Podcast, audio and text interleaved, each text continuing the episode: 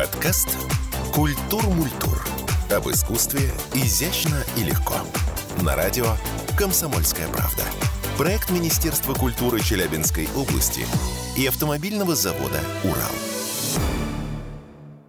Всем привет, меня зовут Алина Покровская, ведущая радио «Комсомольская правда» Челябинск. Во втором выпуске взрослых подкастов «Культур Мультур» расскажем культурно, изящно, легко и максимально доступно об оркестровой яме, о том вообще, как она устроена.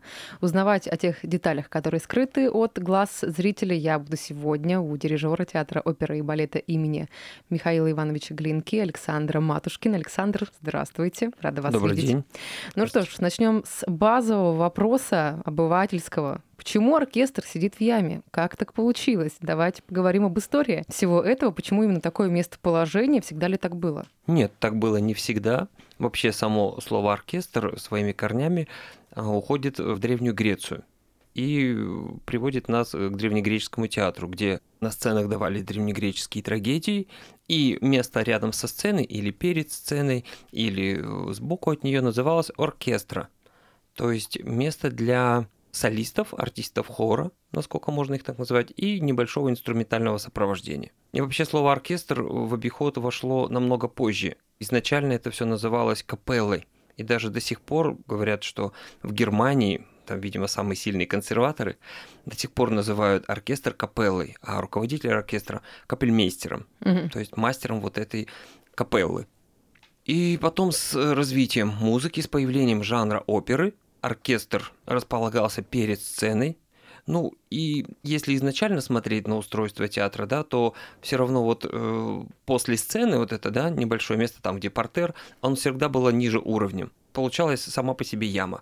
Вот откуда это слово взялось. Я слышала, правда это или миф, не знаю, Мгм. развенчаете его, его или нет, о том, что настолько были как бы габаритные музыкальные инструменты, да, даже самая виолончель, если они находились на уровне со сцены, то зрителям было сложно видеть все происходящее на сцене, и поэтому в яму это все и, в принципе, опустили. В этом тоже есть доля здравого смысла, потому что действительно инструменты выглядели не так, как они выглядят сейчас. Вот все же развивается, все изменяется. И да, собственно, появилась необходимость эти инструменты, так скажем, опустить чуть ниже уровня сцены, чтобы зритель мог максимально видеть, максимально слышать.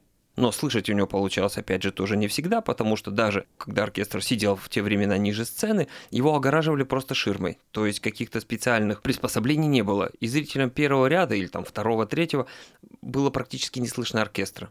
Ширмы делались из достаточно плотной ткани, и звук гасился, и получался небольшой дисбаланс между артистами на сцене и звучанием оркестра. Ну а как же сейчас вот видоизменилась оркестровые ямы? О структурных отличиях хотелось бы поговорить. Вот какие, условно, вы рассказали, там были некоторое время назад, и нынешние реалии. Вот какие изменения претерпевала структура, архитектура оркестровой ямы? Вообще оркестр поместил в яму, прям вот в яму оркестровую в нашем сегодняшнем представлении, Рихард Вагнер в своем театре в немецком городе Байрет, где он проводил ежегодный, они сейчас, правда, ежегодные, когда их проводил Вагнер и уже после смерти великого немецкого композитора, они проводились немного нерегулярно. Но все-таки он максимально оркестр спрятал так от зрителя, что его звучание заставляло слушателей поворачивать головы и не понимать, откуда идет звук. То есть он максимально его убрал, и вот этот стереоэффект звучания, если, допустим, это опера Лейнгрин, то да, вот это спуск, значит, Лейнгрина с небес, да, или какие-то еще эффекты, это, можно сказать, такой звуковой эффект 19 века. И вообще сейчас в современном мире ямы оборудованы, так скажем, различным уровнем, то есть пол, он на определенных механизмах, он может как подниматься, так и опускаться. То есть, если опера камерная, опера небольшая по составу оркестра, то этот пол в яме можно приподнять, чтобы тоже был баланс. И там небольшой состав инструментов будет представлен. А если это какая-то значительная опера с плотной оркестровой фактурой, с плотным звучанием оркестра, допустим, это Пучини, это тот же Вагнер, то яма немножко опускается и звук компенсируется. А вы знали, что в 2021 году в Челябинске произошли музыкальные метаморфозы? Оркестровую яму Челябинского театра оперы и балета реконструировали. Таким образом, она стала глубже на 20 сантиметров. Благодаря чему музыкантов из зрительного зала совсем не видно. А вот звук стал намного объемней. Пюпитры, это подставки для нот, также отремонтировали и оборудовали светодиодными лампами, которые комфортны для музыкантов, но при этом не отвлекают зрителей от просмотра спектаклей. По-другому стало выглядеть и место дирижера. Современная подставка для партитуры оснащена электроподъемным механизмом, что позволяет регулировать пульт под рост каждого маэстро. Слушайте, какие интересные да. подробности вещи вы рассказываете сейчас, то, что скрыто от глаз э, зрителей. Но с точки зрения э, восприятия зрителей и в плане удобств, в принципе, ситуация ясна. Как оркестровая яма располагается, как это масштабное звучание, объемное, красивое происходит. Но хотелось бы узнать с точки зрения со стороны музыкантов вообще, насколько в оркестровой яме удобно находиться, и сколько максимальное, минимальное количество человек может там э, располагаться минимальное количество человек это 50, и где-то разгон идет до 110 человек.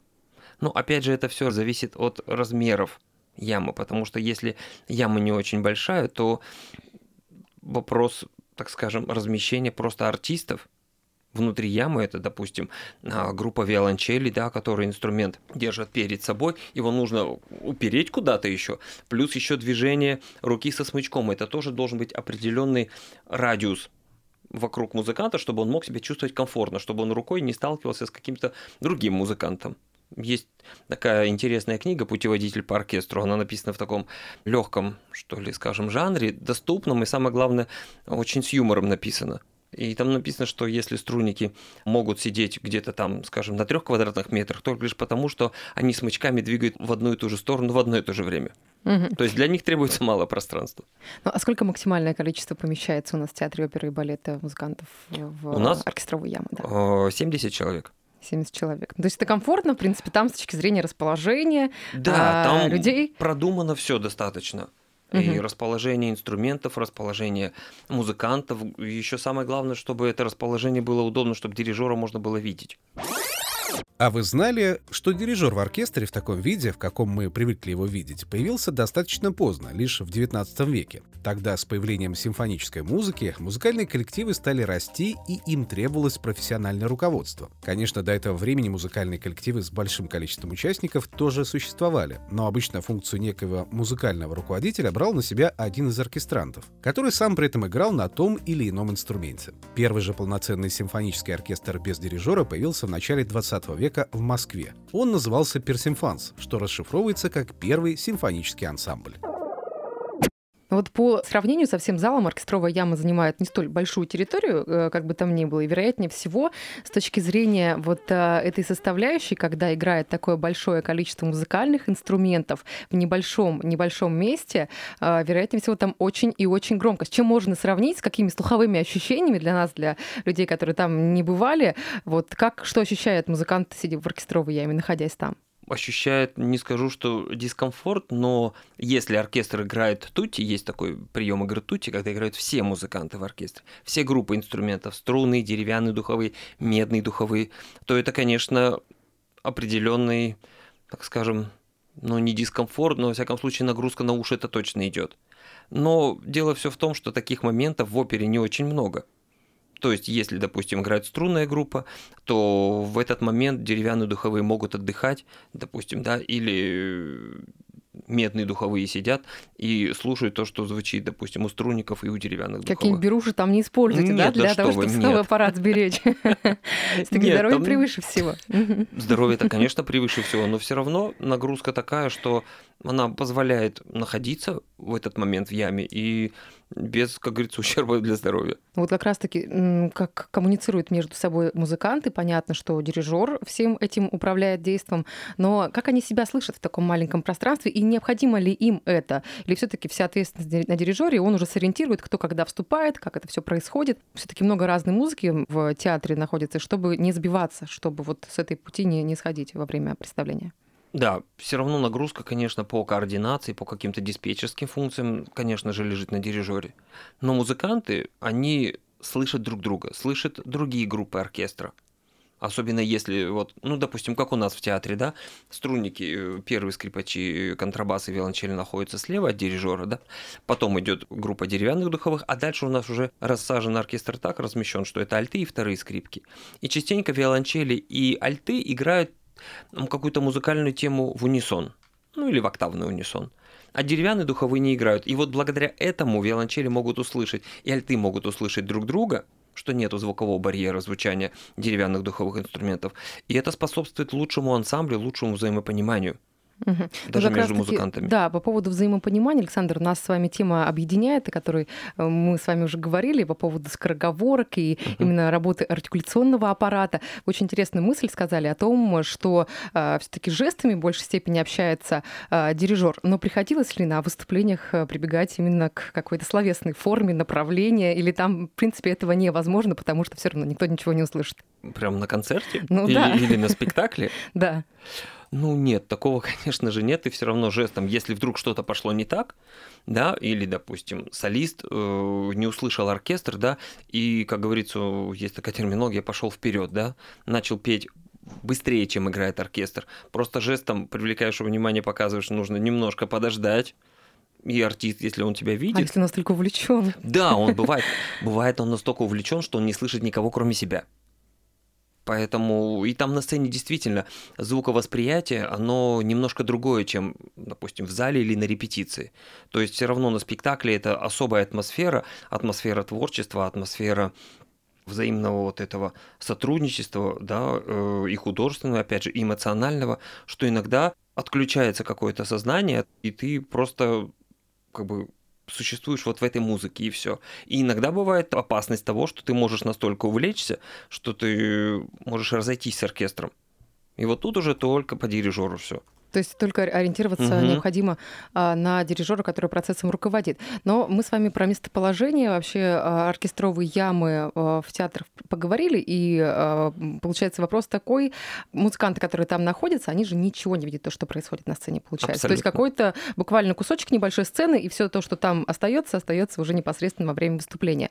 Но как тогда они избегают ошибок, вот понимание того, как там, где может быть приударить, погромче сделать, выступать, что-то еще. Понятно, что дирижер всем этим руководит, управляет, но какие-то еще механизмы имеются? Механизмы? Хм. Если человек не видит, допустим, оркестрант, он не видит э, другого да, артиста на сцене, то мне кажется, это только через дирижера все. Я таких примеров не могу сказать, не видел еще такого. Единственное, есть, ну не пример, есть в Санкт-Петербурге театр, где яма настолько маленькая, что медные духовые, насколько я знаю, сидят вообще в другом помещении просто в другом помещении, ну там же в театре, не на улице, понятно. Вот, и они ориентируются только вот через экран монитора. Они видят угу. дирижера, и вот э, только вот по средствам вот этой телекоммуникативной связи они общаются с дирижером и с коллективом. То есть они не слышат вообще никого больше, ни деревянных духовых, ни струнных инструментов. То есть они видят только дирижера и все. Угу. Ну вот расскажите, пожалуйста, по поводу того, по какому принципу и как вообще располагаются в оркестровой яме музыканты. Как там все это происходит вне глаз а, зрительских? Ну, вообще стандартная достаточно рассадка у нас принята в России оркестров. Но вот, допустим, у нас в театре, да, э, мы немножко, как это сказать, не экспериментировали, что ли. Были разные эксперименты рассадки, вот честно скажу. А, вообще стандартно, что слева от сидят скрипки, справа сидят виолончели. Потом рядом с первыми скрипачами вторые скрипачи, альты. По центру расположены деревянные духовые инструменты, это флейты, гобой, кларнеты и фаготы. Дальше э, левее валторны, по центру, если это сцена, если это концерт, то по центру находятся трубы тромбоны, чуть левее туба и группа ударных инструментов. Но так как яма ограничена, то у нас получается, что э, такая не очень, скажем, стандартная рассадка, что ли. У нас получается первые скрипачи слева, вторые скрипачи справа, и виолончели и контрабасы тоже слева. То есть э, это, в принципе, применяется, насколько я знаю, не во всех театрах. Вот, ну, деревянные духовые стандартно у нас по центру сидят, тут без вариантов. Хотя было время, когда виолончели сажали прямо напротив дирижера, а деревянные духовые сдвигались чуть-чуть левее. Такое тоже было. Но говорят, что для достижения каких-то звуковых стереоэффектов. И опять же, виолончели ближе к альтам, темы у них иногда идут в унисон, и им проще играть в ансамбле, проще слышать друг друга. Такая рассадка у нас тоже была. Угу. То есть вариативность в этом плане имеется? Конечно. Тут все зависит от того, каких задач вы хотите добиться. У нас еще было такое, ну, не новшество, что ли. У нас, получается, трубы сидели прямо за вторыми скрипачами, да, и временами, когда они сильно тоже увлекались, немного перекрывали звучание солистов, которые находились на сцене. Их сейчас поменяли местами с волторными, то есть э, трубачи сидят ближе к э, карнизу, что ли, который чуть-чуть нависает над сценой. То есть как бы их звучность, она направлена уже не вверх, а вот именно в сторону зала, в сторону дирижера. И такой получился баланс, что ли. А волторны, так как они звучат достаточно более мягко, труба все равно это да, такой призывный инструмент, да, активный. Вот, волторны звучат мягко, и этим достигается хороший ансамбль, хороший баланс. А вы знали, что самый старинный музыкальный инструмент под названием виоль дамур был использован на сцене Челябинского театра оперы и балета в партитуре Сергея Прокофьева «Ромео Джульетта» и в опере Джакомо Пучини «Мадам Баттерфляй». Этот инструмент подобен скрипке. В 17 веке в Англии он обрел немыслимую популярность. Его отличительной чертой было нежное, поэтическое, таинственное звучание с тембром, напоминающим тихий человеческий голос. Из-за своего удивительного звучания виоль дамур получила поэтическое название «виола любви». Она стала использоваться в аристократических кругах, была признаком великолепного воспитания, умения выражать глубокие и трепетные мысли. На пике расцвета в 18 столетии виоль дамур вытесняет из мира музыкальной культуры альт и скрипка. Интерес к этому изящному инструменту с нежным и таинственным звуком появился только к началу 20 века. Вот если говорить про оркестр, да, везде ли он одинаковый? Или все таки на Южном Урале, а, в частности в Челябинске, есть в наших театрах свои какие-то особенности именно в плане там, построения, сооружений, работы и прочих вещей? Если это концерт, да, то рассадка, опять же, возвращаясь к этому вопросу, она достаточно такая не очень, не скажу, что оригинально, достаточно все традиционно. Вот. А, по группам инструментов тоже достаточно все традиционно. Именно вот, э, скажем, состав оркестра.